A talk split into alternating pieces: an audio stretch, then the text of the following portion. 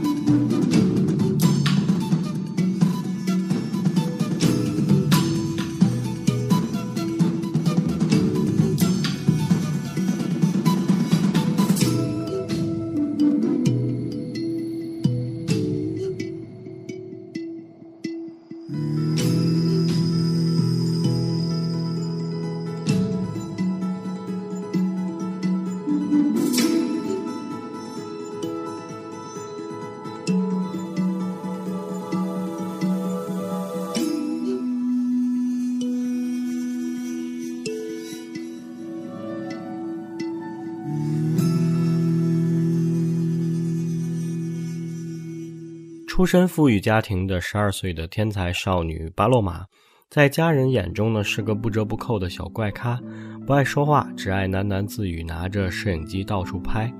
而她实则是个天才少女，洞悉了世间的哲学，不愿成为鱼缸中命运已被注定的金鱼，而决定在十三岁生日结束自己的生命。要做追逐繁星的人，不要做金鱼缸中的金鱼。她这样对自己说。生命在他看来就如金鱼，看似自由游弋，却始终被束缚在透明的鱼缸里。为了不困在这鱼缸里，他决定自杀。自杀前，他要拍一部电影。他深信，死亡是世界上最平常的一件事儿，但重要的是你死时在做什么。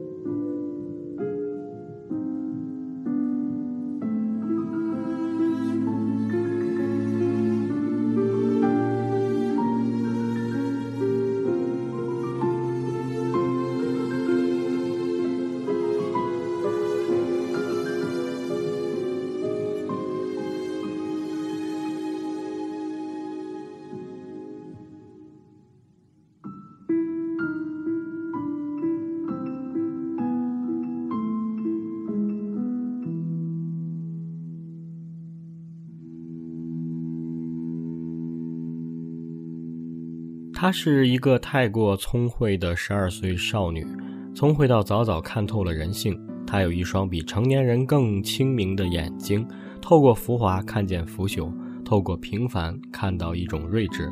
她对这栋大厦的门房说：“和你，你不是一个普通的门房。”电影中另一个主要人物就此出场了，他是这栋高级住宅里的门房。没有人会注意到这个五十多岁不修边幅的矮胖门房太太何妮，她其实并不是大家所看起来的那个样子。虽然她从来没上过学，但她密室里的满屋藏书早已填满她的灵魂。平人眼里庸俗的门房，却有着贵族般深邃的内心世界。她独自坐在小房间里，一杯茶，一包黑巧克力，一只懒猫，以及满屋的书。